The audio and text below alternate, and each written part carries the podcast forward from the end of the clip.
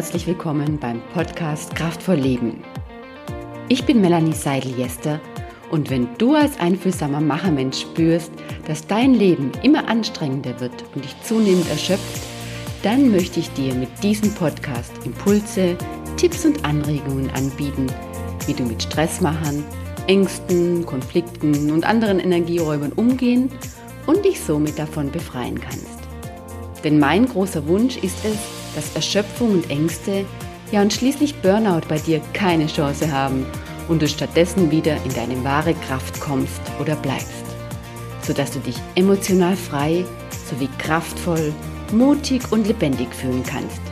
Und vor allem im Einklang mit Herz und Verstand gelassen und leichter das Leben führst, das dir persönlich wirklich entspricht, beruflich sowie privat.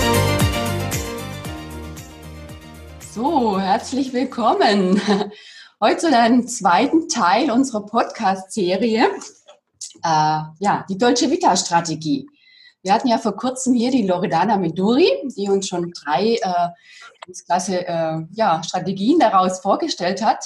Und ich freue mich heute sehr, Ihren Geschäftspartner, den Alessandro Svanu, auch hier zu haben in unserer Sendung, der uns nochmal weitere Einblicke in dieses tolle Buch gibt. Ja, also ja. Alessandro, du bist so äh, Teil dieses äh, Dolce Vita Dream Teams, sage ich jetzt einfach mal, ja. Äh, wir kennen uns über die Loredana und äh, ja, magst du uns einfach mal selber vorstellen, was äh, so dich noch auszeichnet oder wer du bist und was du von dir erzählen magst?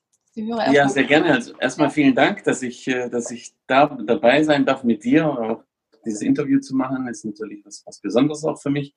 Ja, wer bin ich? Das ist immer so eine gute Frage ich bin vielleicht ein ganz normaler Mensch, der einfach an, angefangen hat, an seinen Träumen zu arbeiten. Und das ist auch eine Sache, die man vielleicht auch weitergeben. Ich habe äh, viele Jahre in einem Konzern gearbeitet. Ich hab, äh, war leidenschaftlicher Sportler, habe in Banken gearbeitet, im Automobilbereich und so weiter. Und irgendwann habe ich gemerkt, da ist doch vielleicht noch was mehr in mir. Dann habe ich angefangen mit dem Coaching, habe eine Coaching-Ausbildung gemacht, weitere Seminare, unter anderem auch ein Seminar bei dir, an das ich mich gerne zurückerinnere, es war die Macht der Persönlichkeit, war, glaube ich, der Titel. Ja, wir hatten, du meinst das, wo wir bei euch in den Räumlichkeiten genau, gemacht genau. Raum. Das ging um das Thema Ausstrahlung für Frauen. Genau, genau, genau, Macht der Ausstrahlung. Ja, dass ich da halten durfte. Ja, da. Genau, und dann war das so, dass wir selber natürlich im klassischen Coaching begonnen haben und dann hat uns selber eine, auch eine, eine Coach, eine bekannte Coach und Vortragstrainerin gesagt, ja, wieso macht ihr auch nicht Vorträge? Und ich muss dazu sagen, ich wusste zu seiner Zeit nicht, dass es das äh, Vortragsredner eine Berufsgruppe ist. so viel dazu zu dem Thema.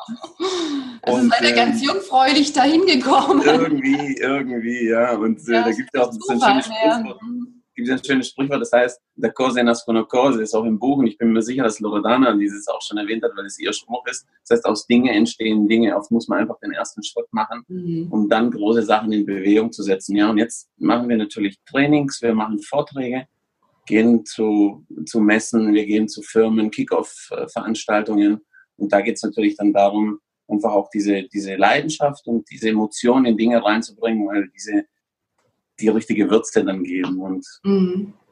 das sind so die Sachen, die wir machen. Und da sind wir jetzt auf dem Weg. Dann haben wir den großen Traum, ein Buch zu schreiben, verwirklicht. Und das ist ein besonderes Gefühl, weil man einfach auch nochmal viele Sachen transportieren kann, die einen selber bewegt haben und die man selber einfach in einer, in einer langjährigen Berufserfahrung und vielleicht auch Lebenserfahrung, was mit, werde ich bald 40, da kann man schon ein bisschen von Lebenserfahrung sprechen. Absolut. Und dass ja. wir das teilen können. Dass wir das mhm. teilen können, das ist schön. Ja.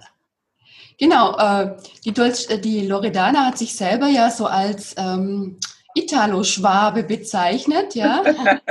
also klassische Italienisch siehst du jetzt nicht so aus. Manchmal denkt man ja dunkelhaarig, aber du bist auch so ein äh, äh, Italo-Schwabe, oder?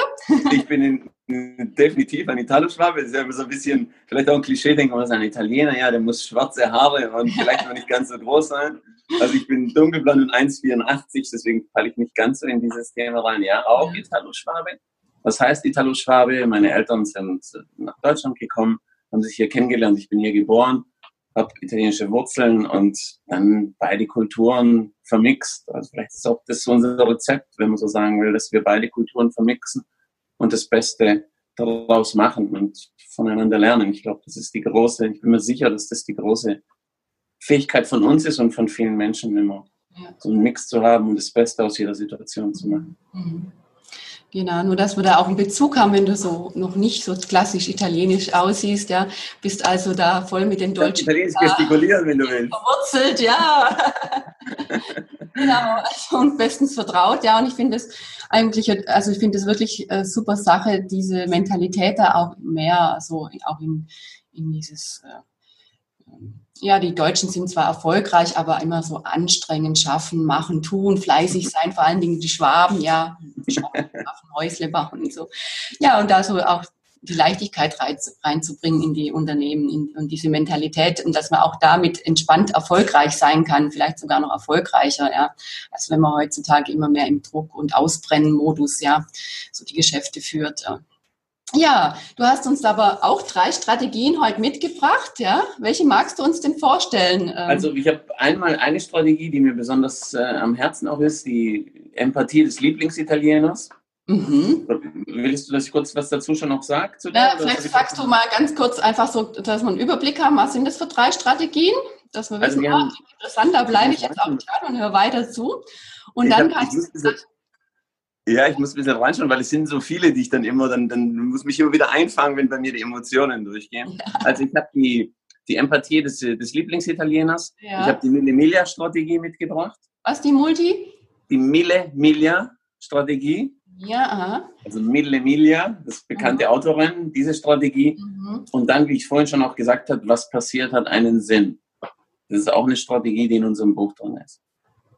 Was passiert bei einem? Ich habe es akustisch nicht. Was, was passiert, hat einen Sinn. Ach, was also, passiert? Dass man einfach nochmal mhm. Dinge akzeptiert, wie sie mhm. sind und dann einfach auch schaut, was, warum ist es passiert und was will es mir mhm. sagen und was soll ich daraus machen. Ah, genau. Dann gehst du ja gleich nochmal drauf ein. Okay, ja, genau. dann bin ich ganz gespannt. Was war die erste? Die Mille-Miglia-Strategie. genau, also, was verbirgt sich denn dahinter? Ich muss kurz, ich, ich hole kurz aus. Die Mille-Miglia ist ist ein bekanntes Autorennen in Italien. Mhm. Also ein sehr beliebtes, auch unter deutschen Top-Managern, ein beliebtes Autorennen, ein Oldtimer-Rennen. Und warum Mille-Miglia-Strategie? Die Mille-Miglia-Strategie wurde damals ins Leben gerufen von, von vier Freunden. Die sind gerne Auto gefahren, die sind gerne sehr schnelle und teure Autos gefahren. Die haben gesagt, hey, weißt du was, so, so typisch Männer, wenn man vielleicht so will, lass uns mal hier ein, ein Rennen machen. Und dann haben die angefangen, dieses Rennen gegeneinander zu fahren und am Anfang war es erstmal ein Hobby, Straßenrennen, vielleicht so nicht ganz legal. Und haben die gemerkt, hey, das macht ja richtig Lust. Und dann wurde das Ganze von einem Hobby zu einer richtigen Veranstaltung, zu einem mhm. tatsächlichen Straßenrennen. Mhm. Eigentlich sogar zu, von einer Idee, ja. Das können genau. wir machen zum Hobby, ja, genau. Genau, von, von, Hobby, dann ist es dann viel mehr geworden. Und wie es dann halt leider oft auch mal so wird, vielleicht auch im Beruf, wenn es dann darum geht, äh, wenn man ein Rennen draus macht, dann will jeder besser sein, dann will jeder schneller sein. Und dann wurde dieses Rennen von dieser Anfangsphilosophie zu einem Rennen, das dann viele Unfälle dann verursacht hatte. Ich will immer schneller sein aus Hobby. Also früher waren es dann Hobby, Hobbyfahrer und dann wurden richtige Rennpiloten reingesetzt. Und die Autos wurden immer schneller, die, die Challenge wurde immer größer und dann gab es Unfälle. Und durch diese vielen Unfälle hat man dann gesagt, äh, lass uns dieses Rennen stoppen, es ist zu gefährlich geworden, wir haben unsere Philosophie verloren. Dann hat meine, ja, bitte. Ja, ich, äh, Alessandro, manchmal ist der Ton etwas schlecht. Vielleicht äh, kannst du mehr zum Mikro hinkommen. Hörst ja. du mich jetzt besser? Jetzt besser, ist besser, jetzt? ja. Wenn du weiter weg bist, ist der Ton manchmal so ganz, ähm, manche Wörter sind dann ganz leise. genau. Okay. Okay, jetzt also dann wurde das aufgegeben, das Rennen, dann ja?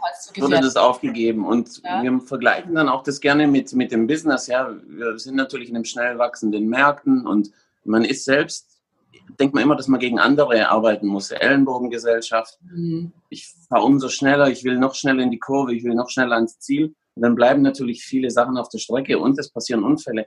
Unfälle können sein, dass Leute in den Burnout kommen, das sind Themen, die natürlich sehr gut kennen. Mhm. Leute, die dann vielleicht sogar ein Mobbing, weil man den anderen irgendwie kleiner machen will, weil man schneller woanders sein will. Vielleicht auch ganz ja. filigran. Ja, oder Fehler einfach auch, ja. Oder Ganz Fehler. normal, wenn man zu schnell irgendwelche Sachen eingibt in den PC, jetzt also Kleinigkeiten im beruflichen Alltag schon, oder? Genau, äh, genau. Und dann haben wir gesagt, und das erinnert ein bisschen uns, uns an, an diesen Business-Alltag, diese Millimilia. Und diese Millimilia wurde dann wieder ins Leben berufen, aber mit einer anderen Philosophie. Das heißt, mhm. die Millimilia heißt, ist jetzt ein Oldtimer-Rennen. Da geht es nicht darum, als Erster da zu sein. Es geht darum, die Fahrt zu genießen. Es geht darum, in Zwischenetappen zu denken. Nach der ersten Etappe wird gefeiert, richtig schön italienisch. Es wird äh, Pasta gegessen, es wird gesungen. Und dann geht es wieder weiter. Und es geht nicht darum, dass ich als Erster da bin, sondern es geht darum, dass ich ankomme und dass ich gegen, auch uns gegenseitig unterstütze. Also andere, wenn die eine Panne haben. Also es ist ein gemeinsames mhm ein gemeinsames Ding, an dem alle gemeinsam arbeiten und Spaß dran haben. Mhm. Und uns fasziniert das halt deshalb, weil gerade Top-Manager, ist natürlich auch ein Geldthema, ja, da kann nicht jeder mitfahren, das sind teure Autos, aber das sind Daimler-Vorstände, BMW-Vorstände, Rennfahrer, also die ganz Großen, die sonst immer zeigen, man muss hier als Erster irgendwo ja, sein. Konkurrieren miteinander im beruflichen Konkurrieren. Gerade die Autohersteller dann, ja. Und das ist unsere Millimeter-Strategie und deswegen legen wir das natürlich dann auch den, den Menschen nahe. Hey, es geht auch anders, man kommt auch ans Ziel, aber man kann gemeinsam ans Ziel kommen und man muss nicht immer auf Kosten von den anderen ans Ziel kommen. Das ist mhm. unsere Millimeter-Strategie, von der wir überzeugt und begeistert sind. Mhm, mhm. Ja, und dass das äh, einfach dieses, dieses Event an sich ähm, das, das Highlight ist, ja, und dieses auch dann feiern mit gemeinsam und, und genau. Spanier haben ja auch eine tolle, tolle Route dann auch, ja, also diesen, diesen Weg zu genießen, so wie, wie es auch den deutschen Spruch gibt, der Weg ist das Ziel, ja. Also genau, genau. Nicht schnell ankommen, sondern im Prinzip dann auch dieses ganze bis, ja, diese ganze von vom Start bis zum Ende einfach auch genießen, ja, mit allem. Und du hast auch vorhin, du hast ja auch vorhin angesprochen, auch was selbstständig angeht. Diese Strategie ist natürlich nicht nur auf auf Konkurrenz bezogen, sondern auch bei großen Projekten. Und letztendlich ist natürlich eine Selbstständigkeit ein großes Projekt. Mhm. Und jeder, der sich selbstständig gemacht hat oder selbstständig ist, weiß, dass es nicht immer einfach ist. Und man hat große Ziele. Mhm. Aber dann in Etappen zu denken und sich einfach auch mal selber zu gönnen, zu sagen, hey, heute habe ich mal was Gutes gemacht, ich feiere das. Ich gehe mhm. mit meiner Partnerin essen, ich gehe mit Freunden essen, ich stoße an und sage, heute habe ich ein kleines Ziel erreicht, das mich ans große Ziel bringt. Dadurch macht die Fahrt mehr Spaß. Und ja. dann wird es ein schönes Rennen. Mhm. Genau, kann man auch gut übertragen, ja, weil viele sind ja auch jetzt gerade auch die, die dieses Video wahrscheinlich äh, sehen oder den Podcast hören, äh, im Online-Business tätig, ja. Mhm. Und das ist natürlich genauso, äh, wenn man da online auch sich ein Geschäft aufbaut oder mehr Reichweite, mehr Leute erreichen möchte, wo man auch immer hört, ja, das ist ein Marathon, ja. Also Marathon klingt für mich jetzt eher immer anstrengend. Ja, so. ja, ja. ja, aber genau, das ist, man will ja natürlich schnell Erfolg haben, aber äh, das ist einfach auch ein Prozess, der dauert, ja. Und und, und dann viele auch, die Online-Beratungen machen, sagen, ja, macht das, muss Spaß dabei sein, ja. Mhm. Und das wäre jetzt ja auch ein schönes Bild, das ist, das ist für mich jetzt zumindest, also statt diesen Anstrengenden Marathon, ja, mache ich da eine schöne Fahrt draus. Das kann ich mir sehr, selber äh, besser vorstellen, weil ich selber auch so gern äh, Cabrio fahre zum Beispiel, also in einem schönen Auto, in schöner Landschaft in Italien unterwegs, ja, und da ist, ja, das, da ist das Gleiche, der, der Weg ist das Ziel und ich mache das einfach, weil es mir Spaß macht und gucke, dass, dass jeden Tag was, was ich da erlebe und umsetze, dann auch Freude bringt. Und äh, nur dann kann ich auch langfristig auch dranbleiben, ja. Und dann auch kommt dieser Erfolg auch, ja. Vielleicht, du hast auch den Marathon angesprochen. Auch der Marathon ist ein schönes Beispiel. Es klingt mhm. erstmal, vor kurzem habe ich mich mit, äh, mit einem Bekannten unterhalten, der hat einen Marathon gemacht und gesagt, boah, mhm. Marathon. Und dann habe ich aber auch so überlegt, selbst beim Marathon, man hat Leute, die einen applaudieren. Er kann mhm. selbst die kleine Getränke Station haben, wenn dann die, die Volunteers dort arbeiten und dir das Getränk geben und dich mhm. anfeuern. Mhm. Auch das sind schon kleine Erfolge, die dann einen wieder pushen. Also von dem her, mhm. ich glaube, man muss schon, muss sich das schon bewusst machen, dass wenn man auch, du sagst Online-Business, betrifft uns ja, uns ja auch und man denkt das nur online, wir sind jetzt nicht unbedingt Generation, die jetzt, äh, wie, wie ich, man sagt, glaube ich, Generation Immigrants sind wir so, digitale Einwanderer. Mhm. Wir sind nicht in der, in der digitalen Welt geboren. Und dann ist es natürlich am Anfang erstmal schwierig. Und dann macht man und dann sieht man, es läuft gut und dann lerne ich wieder was draus. Und so, so funktioniert's. Und dann haben wir wieder unsere Millimeter-Strategie oder deine Marathon-Strategie, die mir auch sehr gut gefällt. Die Mara nee, Marathon gefällt mir ja nicht so. Also ich bin, äh, weil ich ja nicht der Marathon-Typ bin. Also für viele, die das ist es natürlich, kann man aus dem Marathon auch viel ableiten. Ja? Aber mir es, gibt ja, es gibt ja einen Halbmarathon, da machen wir es uns ein bisschen einfacher. ich mache ich mach Millimeter-Strategie. ja, sehr gut. Sehr ja. gut. Aber Alessandro, hast du uns da noch einen Tipp? Wie komme ich denn da rein grundsätzlich, dass ich so in diese Haltung der Milia-Strategie äh, reinfinde? Naja, es, es, gibt natürlich verschiedene Varianten. Es hängt natürlich immer auch ab, wer, wer bin ich und, und wie gehe ich die Sachen an. Letztendlich, viele machen einen Businessplan mhm. und, und wenn ich in dem Businessplan stehe, dann rein, so viel Umsatz muss ich generieren, so viel, so viele Kunden will ich haben, da, da will ich hin und das, das ist das Budget, was ich brauche.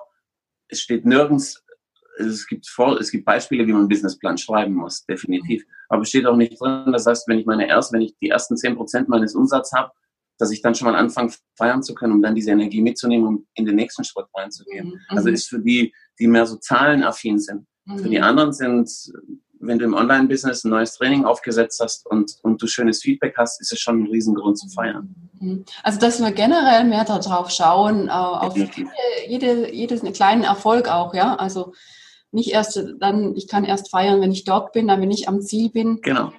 Aber dann genau. also, ging es mir früher, dann hat man schon wieder das nächste Ziel höher gesteckt. Äh, ja.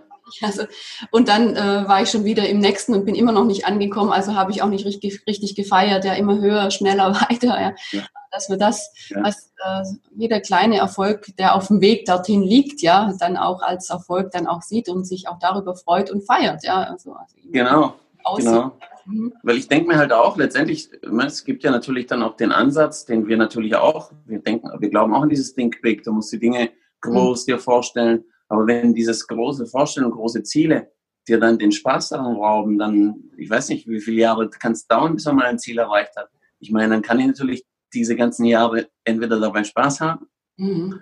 Oder einfach immer nur das, wie, wie die Karotte, die zu weit weg ist und ich muss jetzt schneller hinterherrennen und so weiter. Ich meine, das Leben ist eins, das müssen wir uns mhm. bewusst machen. Ja. Und genau. dieses müssen wir feiern. Ja, genau. Und da ähm, gerade dieses immer dieses in diesem anstrengend Modus, ja, das ist ja dann das, was uns ausbrennen lässt. Das ist das, was mhm. so anstrengend dann wird mit der Zeit, ja, wo dann immer mehr auch der Spaß und die Freude daran am Tun mhm. verloren geht, ja.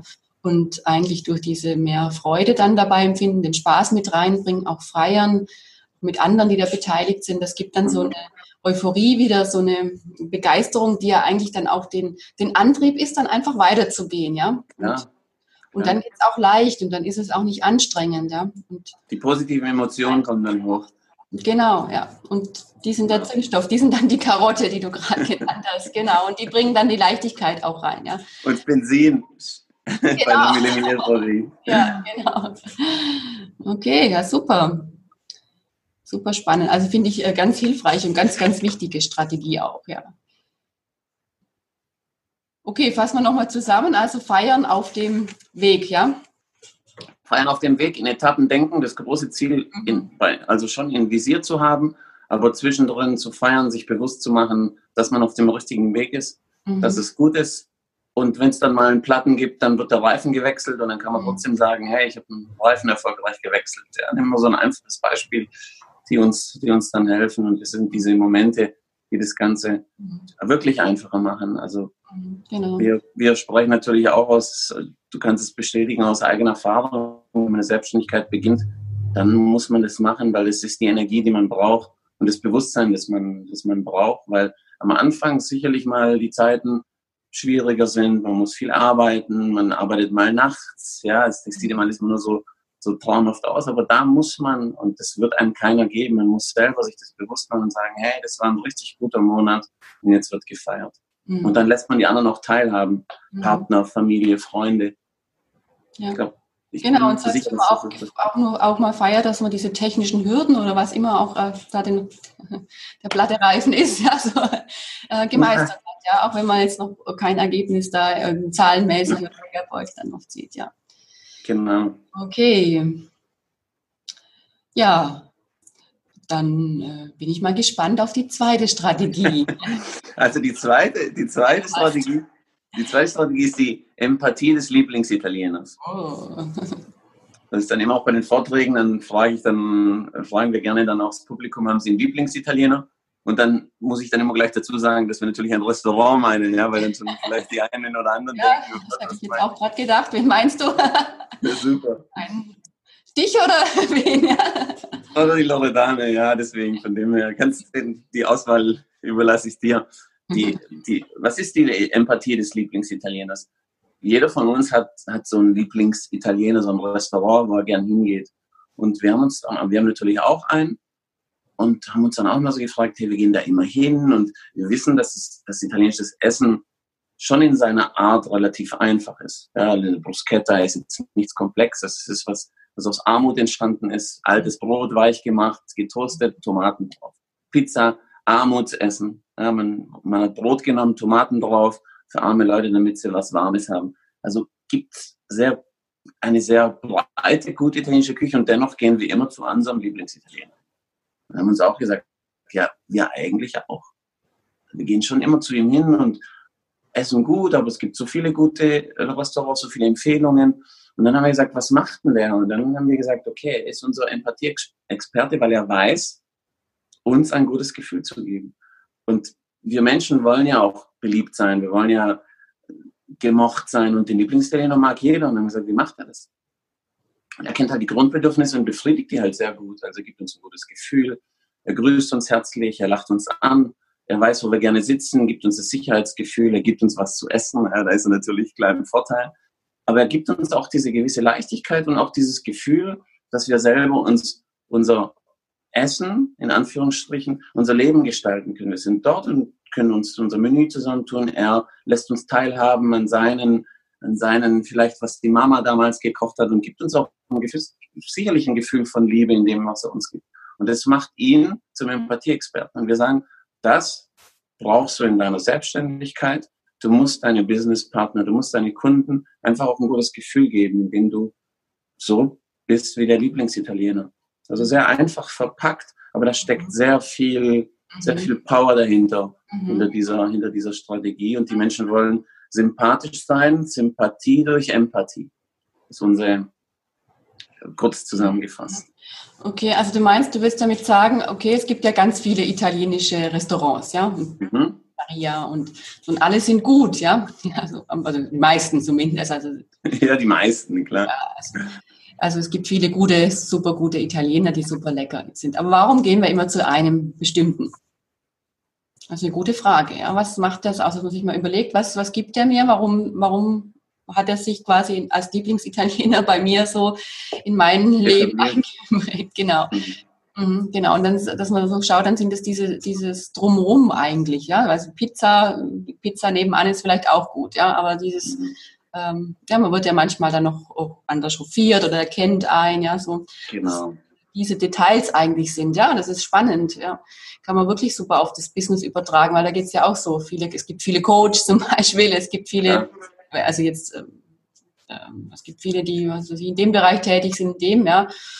Und äh, wie kann ich es trotzdem schaffen, dass ich zum Lieblings, ähm, wie sagt man denn da? Coach, Lieblings, äh, alles. Lieblingsunternehmen, Lieblingsgeschäft, ja. was auch immer man hat, genau.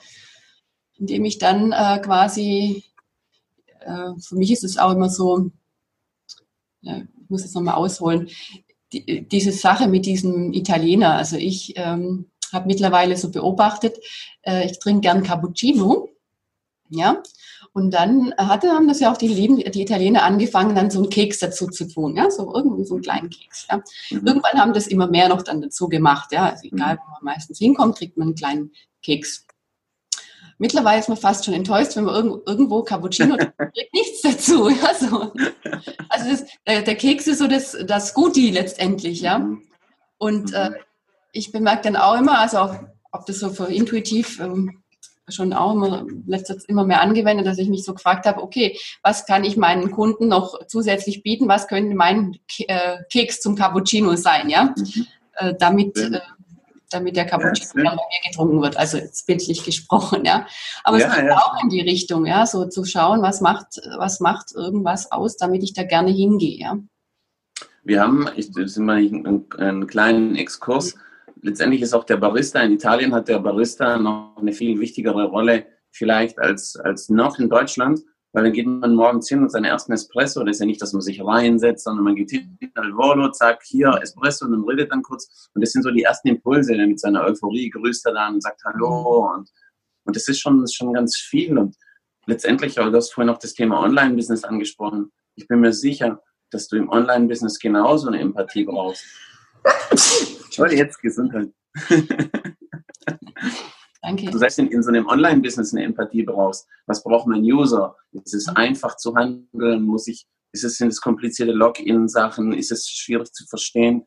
Und da ist es genauso wie bei dem, bei dem Lieblingsitaliener. Ich muss einfach das, dem, meinem Kunden oder meinem Partner das Gefühl geben, dass die Dinge sich gut anfühlen für mich, dass sie einfach sind und vor allem, dass ich richtig aufgehoben bin.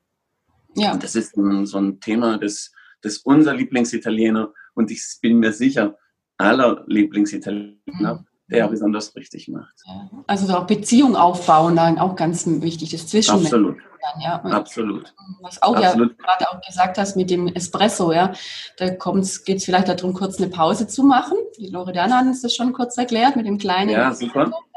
Aber auch äh, Kontakte werden da kurz geknüpft, ja, man spricht ja. mit anderen aus und man geht dann auch, wenn man so manchmal ich habe so ein paar italienische Handwerker, die ich kenne, ja, die Sie mhm. sehe ich dann immer wieder in einer typischen italienischen Kneipe morgens um halb zehn dann noch ihr gemeinsam ihren Espresso trinken, ja. Aber die gehen auch in einen zu ihren Lieblingsitaliener, ja, weil auch der mhm. kennt und äh, weiß dann, was die wollen oder ja, man spricht ja. auch persönlich, ja, hat dann auch eine persönliche Bindung, ja. Das also äh, mhm. das Interessante ist, Melanie, will ich noch dazu sagen, ich habe das, als das damals in, in der Entstehung war, habe ich dann wirklich mit einer mit einem Gastronomen gesprochen. Mhm. Und äh, das Interessante war, dann habe ich gesagt, du, was hältst du davon von der, von der als, als Strategie?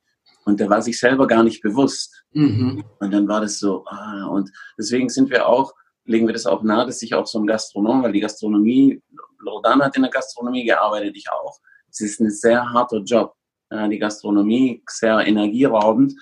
Aber es ist dann genau das, muss man sich dann auch bewusst machen, dass man mehr ist als nur ein Essenslieferant mhm. oder einer, der, der Essen anbietet. Da steht mhm. ganz viel mehr dahinter. Da gehen mhm. Leute hin, da gehen Partner hin, Geschäftsbeziehungen entstehen bei einem, bei einem Lieblings, lass es auch ein Lieblingsrestaurant sein, sind die Italiener, deswegen haben wir den Lieblingsitaliener. Das kann natürlich auch eine andere Gaststätte sein.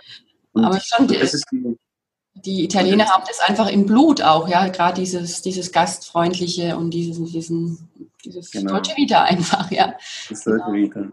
Aber man kann es lernen. Deswegen haben wir diese Strategie dran, weil man einfach sich das Ganze bewusst, ich muss mich, und man sagt immer, ja, Empathie, so schwierig. Ich muss mich einfach in die Lage des anderen versetzen und wir selber sind Kunden. Mal sind wir Anbieter, mal sind wir, also wir spielen ja alle Rollen durch täglich und man muss diesen Perspektivwechsel haben und dann wird es relativ einfach. Mhm. Man muss ich wissen, was, was hat eine Person, wenn es zum ersten Mal in irgendeinen Laden geht, für Ängste? naja, werde ich hier akzeptiert? Wie sind die Leute? Sind die freundlich zu mir? Werde ich vielleicht abgestoßen? Und ich muss einfach, also es klingt alles sehr hart, aber das ist im Unterbewusstsein, weißt du ja besser als ich, was einen Menschen beschäftigt. Also muss ich ihm diese Angst nehmen, dieses gute Gefühl geben. Und wenn er mit einem guten Gefühl kommt, dann bleibt es auch dein Kunde. And that's easy. Ja. Ja. Also genau. Und dann, dann hast, dann hast, dann kannst du es dir auch wieder leicht machen, ja, weil du nicht ständig neue Kunden gewinnen musst, weil du dann auch den Kundenstamm dann ganz anders aufbaust durch die. Du, Melanie, sag mal, verrate ich zu viel, wir müssen noch unser Buch kaufen. ja. Nein, ich mach's Spaß. Einfach so Wirklich. spannend. also da merkt man, da steckt ganz viel Gehalt drin in diesen Strategien. Ne? Definitiv. Genau. Wo wir dann ganz viel, also so bildlich auch übertragen können auf das Business-Leben, auf ja. Leichtigkeit. Genau. Stimmt, ja. Und ich sehe auch, die Zeit läuft immer mehr. Ja, super. Wollen wir dann gleich eine Stunde knacken? Nee, dieses nicht. Ja, was wäre denn noch die dritte? Magst du dir auch noch vorstellen, oder? Bei der, bei der dritten habe ich, äh, hab ich geschrieben, ich muss mal schauen, Gott, ich habe so viele, ich habe so viele, die ich dir erzählen will. Warte mal. Ach so, ich hatte vorhin gesagt, was passiert, hat einen Sinn. Genau. Also quel que succede conviene. Letztendlich auch ein Thema und da reden selbst Loredana, also Loredana und ich auch in unserem Buch von unseren Erfahrungen. Und wir, wenn wir so zurückblicken, jeder von uns hat schwierige Momente. Natürlich, ich will jetzt nicht in die ganz extremen Momente gehen, indem er Menschen verliert und so weiter, weil es ist, davon reden wir aber jetzt einfach auch nicht, sondern es sind die Sachen, beruflich geht was schief, ich habe vielleicht einen großen Kunde verloren, ich habe äh, nicht, vielleicht in, in, ein falsches Projekt investiert. Das sind Sachen, die uns beschäftigen mhm. und Sachen, die uns auch mal zurückschmeißen und, und dann vielleicht auch mal für Frust sorgen, vielleicht uns auch die Energie rauben. Mhm. Und, Oder so für Misserfolgsgefühle dann ähm, verantwortlich sind, ja. Ja, genau, genau. Und dann heißt, und dann ist natürlich der Fokus da. Und wir haben dann auch gesagt, man muss einfach mal auch verstehen, warum macht es Sinn? Warum habe ich diesen Kunden verloren? Vielleicht hat es einfach nicht mehr gepasst. Vielleicht brauche ich einen neuen Kunden. Vielleicht muss ich neue Dinge öffnen. Und es gibt an diesen Situationen immer einen positiven Aspekt. Immer. Man muss, und da muss man so, äh, wie soll ich, so, so ein Trüffelschweinchen sein, oft, oft mal, weil es gibt in manchen Situationen, wo man sagt, ach, da gibt es jetzt wirklich nichts Positives. Doch, es gibt was Positives und das muss ich suchen und das muss dann mein Antreiber sein. Ich erzähle im Buch von meiner, also ich mache, hol da kurz aus, ich, damals wollte ich Fußballprofi werden, ich war sehr talentiert und alle haben zu mir gesagt, Alessandro, du wirst mal richtig gut und so. Klar, technisch gut und Kopfball stark und schnell und so weiter. Und dann habe ich mich verletzt mit 17, Knie kaputt gewesen und nicht Schlimmes. Also ich, ich konnte laufen und alles, aber für mich war das zu der Zeit das Schlimmste, was passieren konnte. Weil ich dachte, ich habe nur dieses eine Talent und es wurde mir jetzt weggenommen. Mhm. Und dann dauert es oft mal, es braucht vielleicht auch Zeit. Dann habe ich gemerkt, nee, das sind noch andere Talente. Und dann frage ich mich jetzt zurückblickend, selbst wenn ich jetzt noch Fußball schaue, kommt ab und so eine gewisse Melancholie hoch. Aber ich weiß, dass eine Entwicklung als Fußballprofi nicht meine gewesen wäre. Mhm. Ich hätte mich als Person anders entwickelt. Ich hätte mhm. auch nicht jetzt die Gabe, anderen Menschen was zu geben. Und zwar eine Sache, die mich sehr erfüllt. Und das sind Momente, die muss man für sich einfach klar machen. Und wenn man zurückblickt und dann kommen auf diese Ressourcenzeitleiste, die wir dann auch, über die wir, die wir sprechen, zurückschauen und sagen, was war denn da so schwierig, aber wie bin ich daran gewachsen und was hat es dann wirklich ausgelöst, was mich jetzt dann zu dem Punkt bringt, wo ich jetzt bin. Und mhm. das ist ein ganz großer Aspekt. Klingt jetzt vielleicht sehr schwierig, aber das ist auch Deutsch wieder, weil dann sage ich, hey, ich akzeptiere es, wie es ist, ich mache das Beste mhm. draus. Mhm. Und dann merke ich, hey, that's good, das ist gut und das fühlt sich gut an und vielleicht war das dann halt doch richtig. Ja, so dass und dann wird es leicht. Genau, so dass alles einen Sinn hat auch, ja.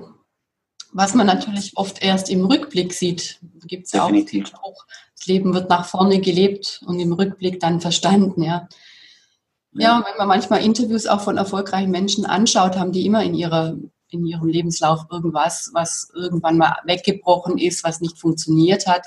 Ja. Und im Nachhinein aber immer noch sagen, durch dieses, ja, in dem Moment vielleicht ähm, nicht so positiv empfundenes Erlebnis, ja, würde ich aber nicht dastehen, wo ich heute stehe, ja. Wäre ich ja. jetzt vielleicht doch so erfolgreich oder in, in, ja, hätte es nicht die Entwicklung dann angenommen, die es jetzt hätte, ja. Also da auch im Nachgang immer eigentlich einen positiven Sinn da drin, ja. Also ich habe schon damals mir immer, was mir schon immer geholfen hat, ich habe mir gesagt, so wenn du dann so ganz unten ist, wie so ein Trampolin.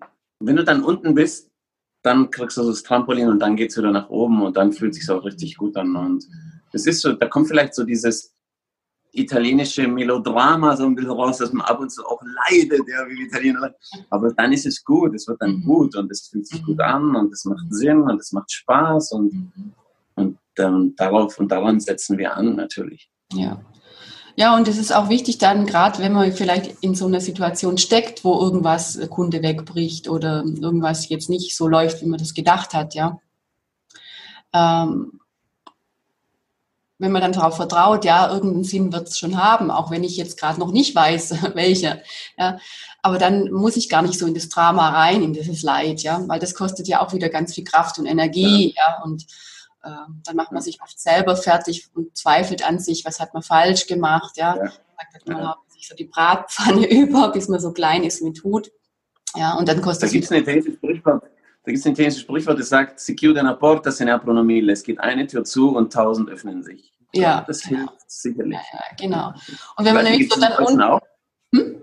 Das Sprichwort gibt es im Deutschen auch. Ab und zu bringe ich die so durcheinander. Also das kenne ich jetzt zumindest nicht. Ja, gut, dann gibt es es nicht. ja. Aber ja, also nur kurz, um das nochmal abzuschließen, mm, mhm. äh, wenn man sich dann nämlich selber so dann noch reinsteigert in dieses Schicksal, ja, so, äh, und sich dann selber auch noch so, so, zweifelt und fertig macht, was ich halt von meinen Klienten dann oft kenne erst. Dann kostet es halt erst wieder viel Energie, bis man sich selber auch wieder hochrappelt, ja, und ja. selber erst wieder aufbaut und dann, äh, um dann wieder die Energie zu haben, dann doch weiterzumachen. Und das könnte man eigentlich auch alles vermeiden immer. Also klar ist es erstmal, ist ja auch wichtig zu reflektieren, wieso kam es und was kann ich daraus lernen, ja. Aber es halt konstruktiv zu nutzen und zu vertrauen dann einfach, dass es einen Sinn hat, ja, und dann einfach weitermachen, statt erstmal in die, in die Wann wächst man ja auch in diesen Situationen, das ist ja das Schöne auch. Genau, ja. Das muss man sich bewusst machen. Mhm. Und dann bleibt man mehr in der Kraft auch, ja, und im Vertrauen. Ja.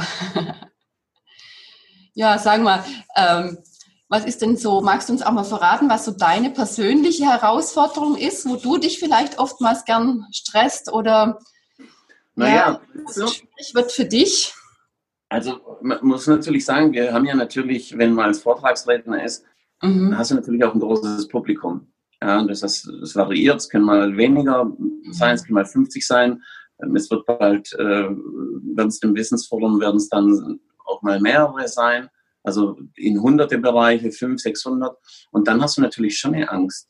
Ja, du hast natürlich dann mhm. auch sagst, boah, hey, packe ich das und was, wenn die, wenn es mhm. dir nicht gefällt, wenn die dann nicht applaudieren, von Menschen reden, ist sowieso eine sehr große Angst, die alle, die jeder Mensch hat oder die meisten Menschen haben. Mhm. Und dann muss man sich schon auf seine Stärken konzentrieren. Man muss einfach auch diese Überzeugung haben, zu sagen, ich werde das heute schaffen, ich werde den Menschen heute Inspiration geben, ich werde was, ich werde den Menschen was heute mitgeben können. Mhm. Und das muss man machen, weil wenn man diese Überzeugung nicht hat, dann brauchst du was gar nicht auf die Bühne gehen. Mhm. Mhm. Das spüren die Leute, dann ist, dann ist es nicht, dann überzeugst du nicht. Mhm. Und das ist durchaus jedes Mal eine Herausforderung, aber die fühlt sich gut an, weil du dann auch, weil ich, ich mache es dann so, dass ich dann sage, ich denke mir schon, wie ist es denn danach?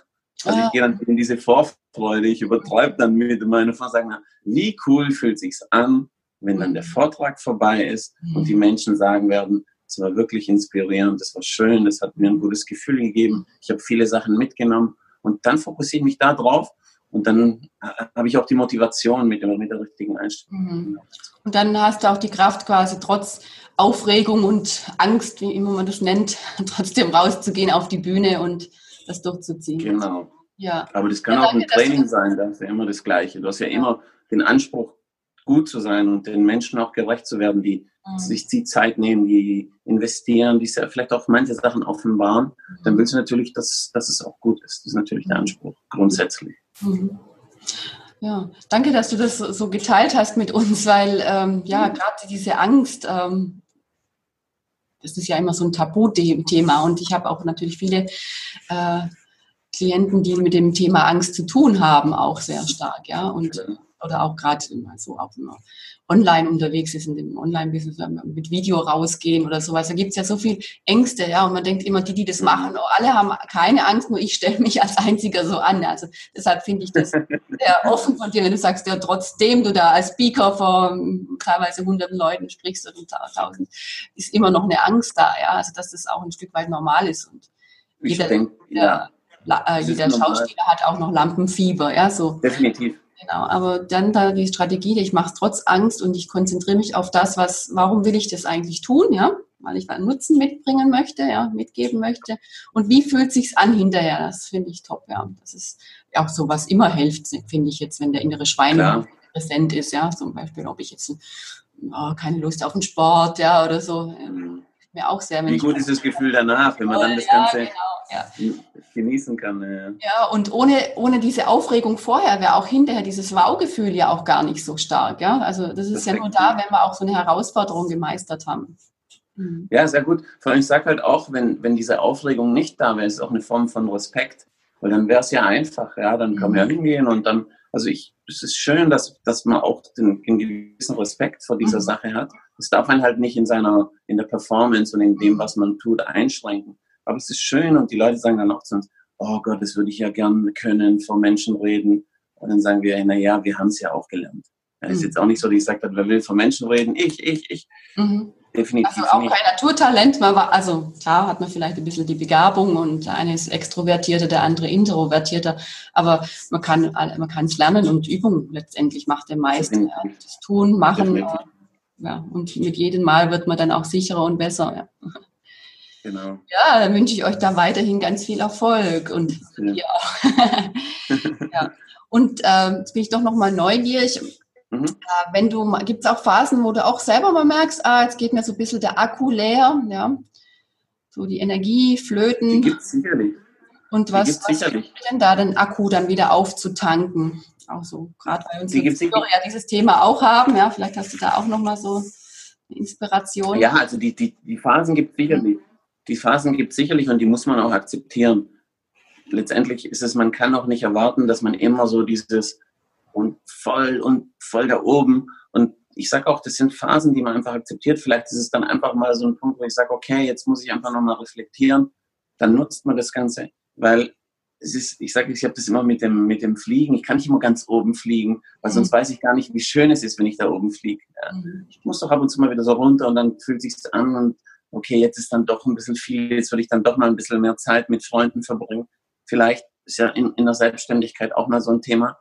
Aber dann reflektiert und sagt, okay, und dann hat man mal doch die Zeit, man nimmt sich die Zeit und sagt, dann läuft's wieder und dann geht's wieder. Und die mhm. Phasen sind normal, dieses, diese Schwankungen. Die Eben, also selbst wenn man in seiner Kraft ist, man kann, also wenn wir jetzt auch beim italienischen Prinzip sind, man kann auch nicht immer mit seinem Ferrari auf Vollgas fahren. Ja, also auch der Ferrari muss man ein paar Gänge runterschalten Definitiv. und ab und zu an die Tankstelle. Gell? Ja. So sieht's aus. Der muss auch an die Tankstelle und das mhm. iPhone muss mal an die Ladestation. Mhm. Und wichtig ist, dass man einfach auch die Momente findet, was lädt mich auf? Sind es meine Freunde? Ist meine Partnerschaft? Mhm. Ist es ein Hobby? Mhm. Ist es äh, Loslassen? Ist es mal ans Meer zu gehen, Spaziergang zu machen? Mhm. ist, ich glaube, die Laudan hat von der Tiramisu-Methode gesprochen. Was zieht mich hoch? Und so muss man sich schon selber kennen, weil ich bin mir sicher, keiner kennt einen so gut wie jeder sich selbst. Mhm. Jeder weiß von sich, was tut mir gut. Und wenn der mhm. Akku unten ist, dann muss ich, dann habe ich die Verantwortung und es kann nur ich haben, die Verantwortung zu sagen, was tut mir gut. Und es kann durchaus, es muss auch mal der Weg sein, dass man zu einem Coach geht. Ja, wir sind ja selber durch ein Coaching durchgelaufen, wir haben auch die Ausbildung gemacht und wir haben sehr viel an uns gearbeitet und jeder muss es eigentlich. Und wenn die Leute sagen, oh, ich habe da so keine Themen, habe ich gesagt, ich habe mhm. immer von mir gesagt, da war da drin, voll cool und so weiter und alle mal, das andere ist voll cool, aber jeder hat seine Themen drin. Mhm. Und man darf daran arbeiten. Es gibt nichts Schöneres, als wenn man irgendwann mal sagen kann, hey, ich habe auch an mir gearbeitet und ich habe auch die Themen, es sind trotzdem Themen da und hey, nobody's perfect, accept it, this is okay. Mhm. Aber man arbeitet dran. Mhm. Also so äh, auch zu, also erstmal sich kennenzulernen, zu wissen, was was tut mir gut, was dann, dann wenn ich das tue, was auch meinem Bedürfnis dann auch entspricht, wenn ich das auch weiß und spüre, ja. das dann auch tut, dann kann ich mich auch effektiver oder effektiver meinen Akku wieder aufladen. Genau.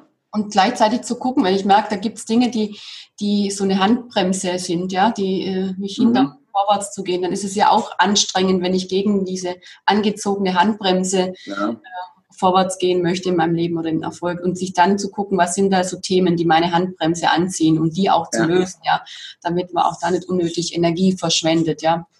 Dann auch so, wenn der Ferrari dann äh, 200, mit 200 über die Autobahn heizen möchte oder bei der Milia, Milia Strati, äh, Tour mitfährt. Milia, mhm. Mhm. Ja, genau. ja, klar. Dann Handbremse an, ja, das geht auch nicht, ja. Geht nicht. Genau. Man braucht es irgendwann mal und dann irgendwann mal, äh, es geht einfach nicht. Es ist nicht stabil auf der Straße, es fährt nicht. Also man kann schon mit Handbremse fahren, das habe ich auch mal versehentlich immer. geht, aber dann irgendwann merkt man da, irgendwie geht es dann doch nicht und das, das sind schon Sachen, die man, die, die muss man lösen. Und mhm. man muss reflektieren und wenn man es selber nicht kann, was auch absolut normal ist, weil wir selber können nicht zu sehr in unserem Unterbewusstsein bohren, dann gehe ich halt, dann lasse ich mich halt helfen. Ich meine, einen Coach zu haben, ist heute ist auch salonfähig. Früher war es, ah, Coach darf niemand wissen. Mhm. Alle haben einen Coach. Politiker haben einen Coach. Schauspieler haben Coach. Die größten Unternehmer haben einen Coach. Mhm. Das ist völlig normal. Ich habe einen. Mhm. Ja. Absolut. Und ich glaube, auch zu seinen Schwächen zu stehen, ist die wahre Größe. Mhm. Zu Schwächen zu stehen, ist die wahre Größe. Einfach nur daran zu arbeiten und dass diese Schwächen einem einfach nicht zu arg hemmen und dann kann ich wieder mich auf die Stärken fokussieren, die Handbremse lösen und dann geht's, ja. dann läuft's. Ja, mit, mit denken immer, also so habe ich ja auch immer gedacht, also ich bin ja stark. Also bin ich stark und kann das auch allein, ja.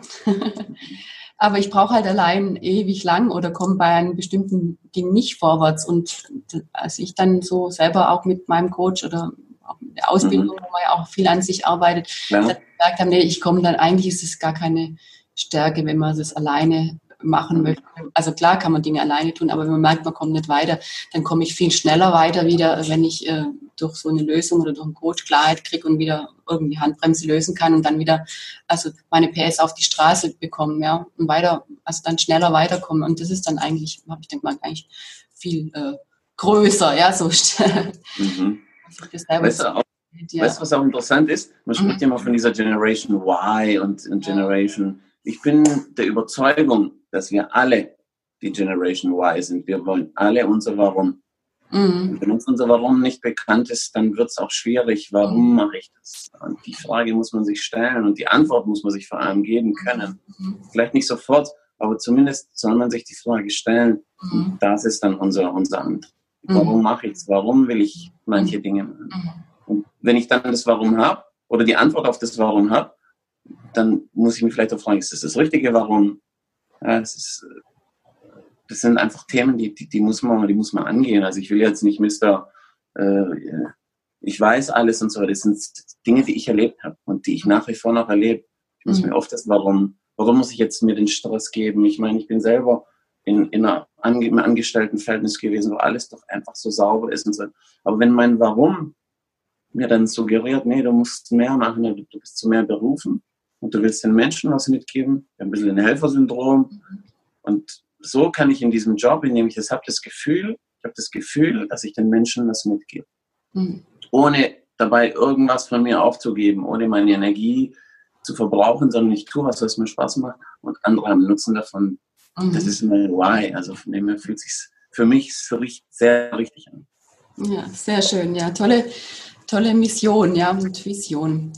Ja, die ja in euer, in euer, gucken, wie die Kamera ist, in euer Buch einfließt. Ja, wir haben auch schon, genau, wir haben auch schon gehört, ihr seid Speaker, also ihr tretet ja auch ähm, mit der Deutsche Vita Strategie auf. Ja, was, was, mhm. was gibt es denn noch, was man, wie euer euer Weih dann an die. Ja, also letztendlich, wir haben, also wir haben ja verschiedene, also verschiedene mhm. Formen von Vorträgen. Die Deutsche Vita-Strategie ist eins.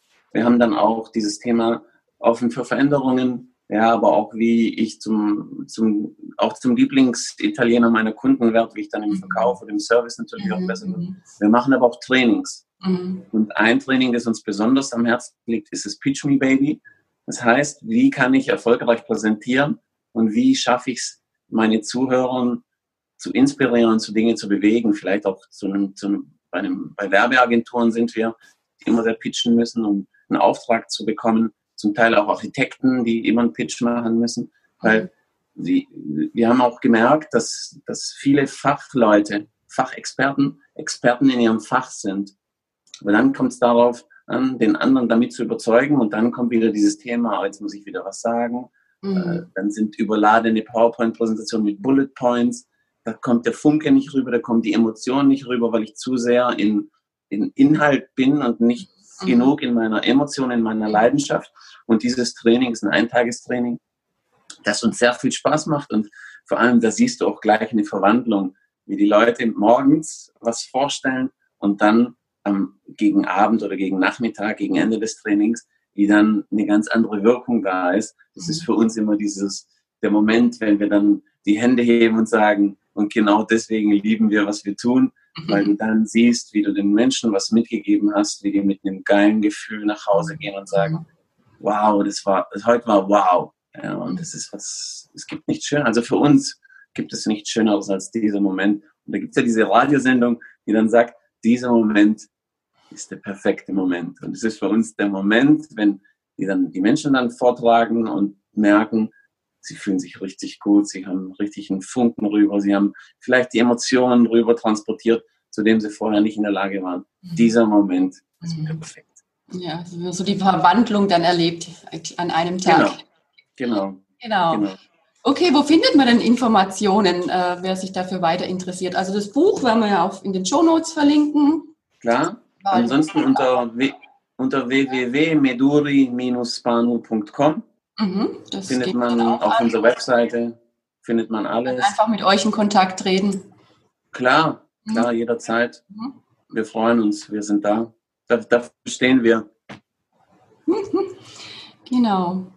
Super. Du, ich ja, würde dich zum Abschluss gern noch so ein paar äh, Blitzlichtfragen unterwerfen.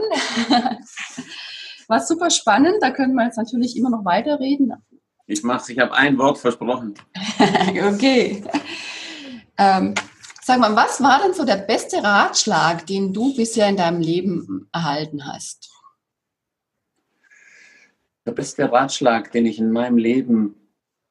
Den du so jetzt weitergeben könntest, möchtest. Also, ich, ehrlich gesagt, es ist ein Spruch, den ich gesehen, den ich gelesen habe und der mich so besonders geprägt hat, den ich, äh, der sagt, sei die Person, der du vor 20 Jahren gerne begegnet wärst. Mhm, mh, mh.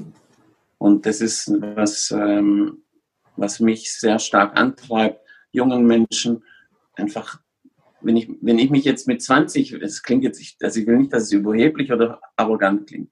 Ich wäre dankbar, wenn ich vor 20 Jahren mir begegnet wäre jetzt. Mhm. mhm. So wie ich jetzt bin. Mhm. Und das ist immer schön, weil den jungen Menschen kann man so viel geben, die haben noch so viel Power, da sind noch so viele Unsicherheiten. Und das ist das Schönste, wenn man den jungen Leuten diese Power geben kann. Und das ist mein, mein, mein Powerspruch. Mhm. Ja, da überlege ich gerade genau. Ratschläge von ja. Eltern und von, von Freunden, die gehen, das würde den Rahmen sprengen, aber das ist eine mhm. Sache, die mich, die mich antreibt. Mhm. Gut. Mhm. Ja, und die man ja immer wieder fortsetzen kann. Ja, du kannst ja auch dann willst dich wahrscheinlich auch weiterentwickeln und vielleicht bist du ja. mit 60 irgendwo mit 60 irgendwo anders stehen, als du heute stehst, ja. Klar. Und sich da also ein Bild auch vorher vor sich zu haben, wo will ich denn hin, für mich persönlich, ja. ja. Für mein Deswegen Leben. auch zum Thema, zum Thema Führungskräfte und so weiter. Eine Führungskraft muss in erster, in erster Linie die Menschen inspirieren und aus sich hinauszuwachsen. Das ist Führung. Alles andere sind äh, auch wichtige Themen, aber als Führungskraft, als Leader muss ich die Menschen dazu bringen, Großes zu erreichen, weil jeder in der Lage dazu ist, Großes zu erreichen. Ja, und jetzt unser Motto von unserem Podcast heißt ja, mach dich, also es geht ja darum, sich frei zu machen von dem, was mhm. Kraft und Energie raubt. Wenn ich jetzt so einen Satz hätte, wie würdest du ihn denn vervollständigen? Also der Satz, mich frei zu machen von dem, was mir Kraft und Energie raubt, bedeutet für mich. Punkt, Punkt, Punkt. Bedeutet für mich wie ein Heißluftballon, von dem man Ballast abwirft. Wenn ich ah. Ballast abwerfe, dann kann ich höher fliegen und schön mhm. mhm. gleiten. Mhm. Ja, schönes Bild. ja, passt auch zu dem, was ich ja auch immer sage, mach dich frei von den Belastungen, die dir Kraft und Energie rauben, weil nur dann, genau. Ja. ja, und so alle, zum allergründen Abschluss ähm, gibt es so einen unerfüllten Lebenswunsch noch von dir. Ja? Wir haben ja schon gehört, du bist heute schon äh, da, wo du mit 20 gern hättest sein wollen. Das ist ja toll. Gibt es noch so, aber einen anderen Wunsch, einen Traum, ja, der noch unerfüllt ist? Also ein Haus am Meer, definitiv. Ah, mhm. und es ist ein Haus am Meer, das, das muss, also es ist ein Haus am Meer, in dem ich einfach rausschaue, das Meer sehen kann der Lieblingsitaliener um die Ecke ist, wo ich abends meine Spaghetti alle Vongole esse, wo ich morgens meinen Cappuccino trinke. Und es ist definitiv noch, äh, noch ein Traum, mhm. aber der, der auch da sicherlich Wirklichkeit wird. Ja, dann wünsche ich dir ganz, ganz viel Glück, dass dieser Traum auch in Erfüllung geht. Ja. Und auch für die nächsten 20 Jahre. Ich ja. habe ich habe ja die richtige Strategie zur Hand. Kannst du uns ja mal zeigen, ob sie, wie sie funktioniert. Ja, Alessandro, ich fand es super angenehm, super inspirierend. Ich habe auch selber wieder äh, äh, Dinge nochmal wieder äh, erleben lassen und die eine oder andere neue Sichtweise, neues schönes Bild mitbekommen. Hilft mir selber auch viel weiter. Ja, ich bin ja da auch immer offen und suche da für mich auch immer die passenden, noch bessere äh, Strategien, dass es noch leichter geht. Ja, ich danke mich. Ich sage auch, sag auch danke. Zeit, ja. Also es hat mir es hat mir heute wieder, also heute darf ich das feiern. Es ist für mich, es war, war sehr schön, es war sehr inspirierend. Auch deine Fragen, tolle Fragen, die dann, die man sich halt selber oft, oft, oft nicht stellt. Also mhm. vielleicht auch da als Tipp, die Fragen kann man sich selber stellen. Hilft einfach nochmal zu reflektieren. Da danke ich dir sehr. Es hat mir sehr viel, mhm. auch sehr viel Inspiration gegeben. Ja, danke. Okay, dann wünsche ich dir noch einen ganz tollen Tag. Ja, vielen Dolce Vita. Ja, und auch dir und allen Zuhörern und Zuschauern, je nachdem, wenn es auch per Video ja. ist, auch daran, glaubt daran, macht, macht euer schönstes Rennen Und äh, die, äh, la vita è bella, ja? das Leben ist schön. Genau, in diesem Sinne, genau. Mach dich frei. Tschüss. Ciao. Tschüss. Ja, das war der Podcast Kraftvoll Leben von und mit Melanie Seidel-Jester. Ich freue mich sehr, dass du dabei warst und reingehört hast. Und wenn du nun gerne weitere Informationen über mich und meine Angebote, die Möglichkeiten einer Zusammenarbeit möchtest, dann schau gerne auch auf meiner Homepage unter www.melanieseideljester.com vorbei. Mein Name in diesem Fall alles in einem Wort geschrieben. Also, ich freue mich, wenn wir uns hören. Und wenn du da auf meiner Startseite auch stöberst, dann kannst du dich auch gerne für meinen Newsletter äh, eintragen und bekommst dann alle Infos über neue Podcast-Folgen, Videos, Webinare und was es sonst noch an ja, Veranstaltungen, Infos und so weiter gibt, direkt in deinen Briefkasten. Also, ich freue mich. Bis zum nächsten Mal. Tschüss.